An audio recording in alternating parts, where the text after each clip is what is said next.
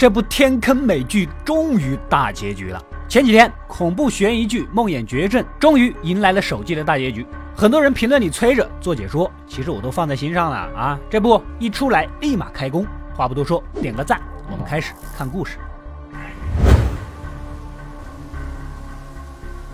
所有误入梦魇绝症的居民其实都是天各一方的，相互不认识，因为某种空间扭曲来到了这里，然后就再也出不去了。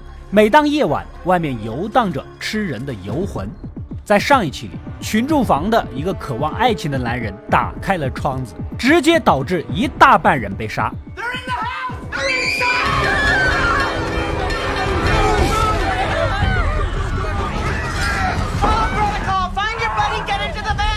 幸存者重新分配住址，继续煎熬。由于最要好的神父被杀，黑人警长决定拉着关在地下室的疯妹一起去丛林。他可以跟游魂对话，也许能找到离开这里的办法。警长夫妻俩呀，曾经都是军人。那天他带着妻子和儿子一起误入于此，于是乎呢，他毅然决然地担负起了管理和维护小镇规则的警长一职。一次在野外探查，无意间跌入一个洞里。发现了可以抵御游魂的符石，之前每个房子放在门口的符石就是这么得到的啊。而警长老婆长期在精神和肉体的双重折磨下，她以为大家都是在梦境里，只要死了就能解脱。直到有一天真疯了，持枪上街突突突。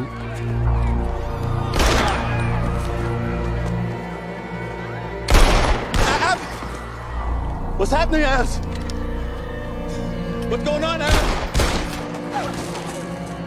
这个就很 American 了啊！差点误杀儿子，警长为了护子，情急之下亲手打死了发狂的妻子。Mom! No, no! 时间回到现在，新人吉姆和 IT 大佬胡子哥依然研究着无线电的方法。他们试图啊说服群住房的负责人桑大妈，在他们房顶建一个足够高的天线，也许可以向外界求救。And if we build a tower and we put it up there, we could broadcast out a signal that could get up over any interference from the forest canopy. Sure. 没想到桑大妈直接同意了。不仅如此，还动员大家一起齐心协力的去收集电池、电线和木头。这边警长和风妹继续穿越丛林。半路听到了奇怪的撞击声，两人循着追过去，这才发现眼前树上挂着无数的啤酒瓶，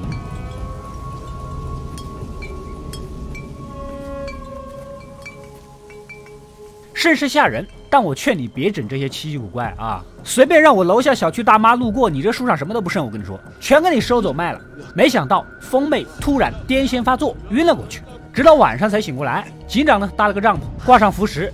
他已经搞回来了个瓶子，里面装着纸条，写着一八六四，其他的就没有什么了。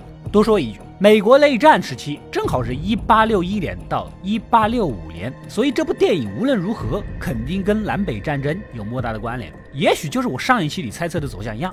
风妹告诉警长，她晕过去是因为脑海里隐约听到一个女人的尖叫，并且警告风妹应该立马打道回府。这里有些东西比镇子上的游魂更加恐怖。She said that she was wrong. That we shouldn't have come, that there are things out here that are worse than the monsters. She kept saying, she kept saying, tell Mr. Fish and Loaves that I was wrong. 言语中提到了要告诉国营食堂先生，这是警长在部队时候的外号啊啊！ 在这儿只有两个人知道，一个就是他死去的妻子，还有一个就是他儿子。显然，这似乎是妻子的灵魂透过风妹警告他们。警长听的是背脊发凉。突然，不知道什么巨大的东西拖着两人的帐篷前进，然后停了下来。还没喘口气，耀眼的白光射入，传来巨大的轮船汽笛声。但两人根本不敢露面出去瞅，是吧？惊恐地躲了一夜，等天亮才敢出来。眼前的景象吓了一大跳，附近全是蜘蛛网，想必昨天是一只巨大的蜘蛛把他们带到了这里。想到昨天那道奇怪的光束，警长决定朝这个光的方向追去看看。啊，哪知道走到半道又听到呼救声，追过去一看，一棵大树几乎被蛛丝埋没，而最里面就是警长死去的妻子。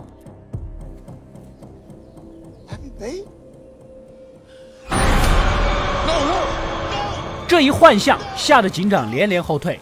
此时地面上钻出一窝小蜘蛛。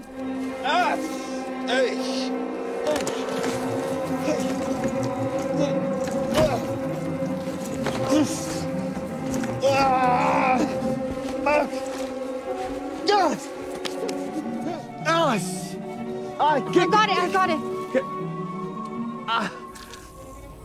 甩掉蜘蛛，两人继续前进。另一边，大家发现汽车里抠出来的电池早就没电了，不顶用啊！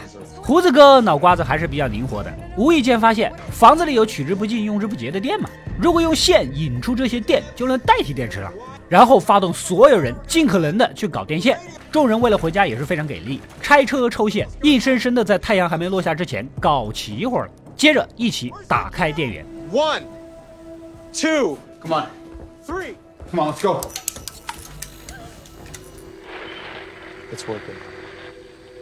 We got power. We got a signal. Yes. Oh.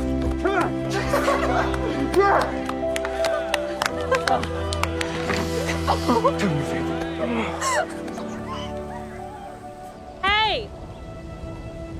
You see those clouds out there? 然而，远处的一片雨云悄悄地飘来， 吉姆赶紧一个一个波段地发求救信号，前几个一点回应都没有。直到大家要放弃的时候，希望从喇叭里传了过来。 Hello? Is there someone there? Uh, yes, yes, we're here. Uh, oh my God, you have no idea. Um, uh, Jesus. Uh, listen, we don't have very much time. Where are you?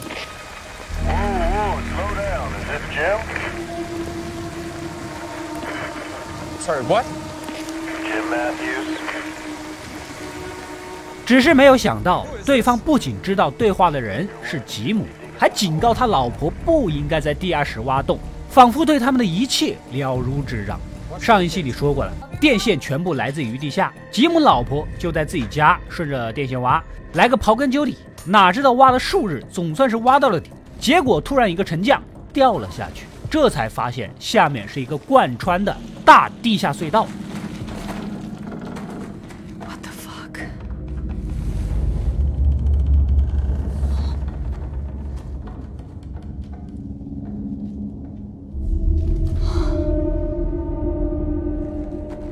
不仅如此，上一期里从群住房里跑散的罐头叔竟然也在这里。原来呀，那个神秘的白衣男孩让他在这里蹲守，告诉他这里会天降人妻，所以让他来接应啊。而且这里似乎就是游魂沉睡的地方。说着，用手电筒扫射了一下四周，石壁上还有一些神秘的壁画。See. tryingstoo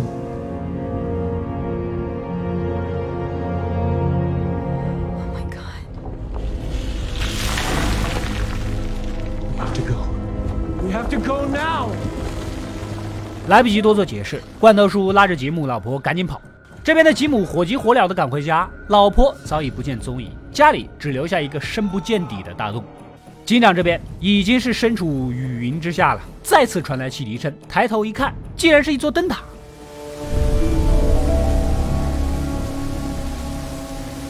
那么射入帐篷的灯光就是这儿了，有灯塔说明有人。两人艰难地向着灯塔前进，但是警长似乎被蜘蛛咬中毒了，走不动。哪知道此时白衣男孩出现了，告诉凤妹他们已经激怒了很恐怖的东西，必须得赶紧躲起来。说着指向了一个树洞。It's angry now. You have to get inside. Over there. You'll be safe in there. The tree!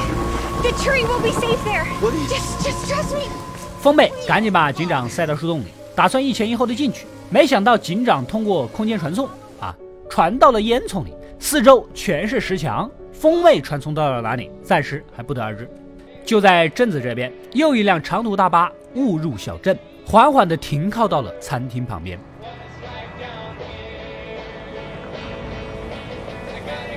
巴士上写着的往返地址，正好是镇上的医生妹的家乡啊。医生妹其实就是个医学生，还没有实习过，而且呢，他是个拉拉，早早的就跟家乡的一个女的订婚了。那么这个车里会不会有他的未婚妻呢？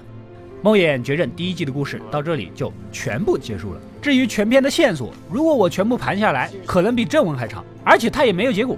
现在完全是只管挖不管埋呀。可扩散的方向太多了。比如小男孩曾拿着罐头书的话说过 No, not a puzzle. A story. They all fit together and tell a story. And once we figure out the story, we'll know what to do next. 这些话组合成了整个故事，而且确实也一一对应上。例如第十集里下雨和蜘蛛，然后那些壁画有白色小人和红色小人两方势力，其中有三条船载着人沿河而来，还有一群白色小人围着那个神秘符号跳舞。当然了，仔细看他们面前还有很多长方形，也可能是挖好的坟墓，搞献祭什么的。这里肯定涉及到了某种古老的宗教崇拜。有些人认为跟印第安文化有关。印第安文化里面有个捕梦网，据说可以抵御噩梦。它中间的部分就是蜘蛛网的形状。在南北战争中，一方为了取胜，借用印第安族古老的献祭仪式的思路，也不是没有可能的啊。还有一部分图案是有很多的渡鸦在空中飞，下面还有一个小方块。警长这些人呢，在进入小镇之前都曾看到了渡鸦，所以这个方块很有可能是梦魇绝症的入口。这个入口是会移动的，也许渡鸦到哪儿，这入口就到哪儿。恰恰渡鸦也是印第安文明里面很重要的信仰。旁边一群红色小人儿围着一块整齐的田，还有一大块血红色，仿佛鲜血流下来的图案，结合到一起，具体指的是什么，暂时不得而知。网上有很多人猜测很多种结论，但是全剧给的线索实在太少，根本不成体系，无法得出一个让所有人信服的结论。我呢，暂时就此打住。为什么？因为这部剧并没有优秀剧该有的样子。纵观十集的分量。抛开饱满人物的情感戏以外，有效推进主线剧情的戏份可能就一两集。当我看到最后一集的时候，理论上说这应该是一部剧里面应该出现大高潮的阶段。这个时候的每一分钟都非常的重要和宝贵。他竟然还在里面穿插求婚、表白，还有被拒、斗嘴等纯拖时间的桥段。你们只是可以启动无线电求救，回不回得去还遥遥无期的。这庆祝是不是也太早了呀？简而言之吧，在电视剧里掺水。不一定是烂剧，但是在全剧大高潮的时间段掺水，那一定是烂剧，因为证明你根本没有干货去支撑时长啊。按正常优质剧集的规律，其实从倒数第二集开始就已经没有多少时间给你浪费了，该收掉前面所有埋的包袱、填挖的坑了，然后到全剧的最后十分钟再开始抛新坑，引出新人物、新角色，制定更难的任务目标，引导观众期待续集。比如《绝命毒师》的最后一集啊，从剧中就开始给每个角色安排后事。最后，因为不打算拍续集了，来个双主角相互告别，毒师老白满足的死去，前后照应，剧情完整是无懈可击啊。而这部剧全程过于平淡了，根本没有高潮，可以一定程度上勾起普通观众的兴趣和好奇心啊。但是从专业领域上来看，它不算合格。这种不停的埋悬念的路数，能骗人看个一两集，火那么一会儿。但是寡淡拖沓的资质败在这儿，后继乏力，不可持续，烂尾的可能性是极其的高。制作团队也是曾经迷失的那帮子人，很显然呢，那帮人就想复刻迷失当年的风光，只是很可惜，今时不同往日，那个时候的美剧能叫得上名的还是有数的。时至今日，美剧、英剧、日剧、韩剧大混战，奈飞、迪士尼、亚马逊、漫威、DC，什么类型的剧集都翻着花样层出不穷。你这十八年前的老招数不好使啊！最后总结一下啊，一般的剧我可能会继续观察观察。但是这部剧在高潮的时候掺水，几乎可以判定后劲不足。没有个三五季，你别想有什么进度。我暂时就先放弃了。后续剧集出来呢，如果大家还想看，咱们再来投票，看看有多少人还想继续看的，好不好？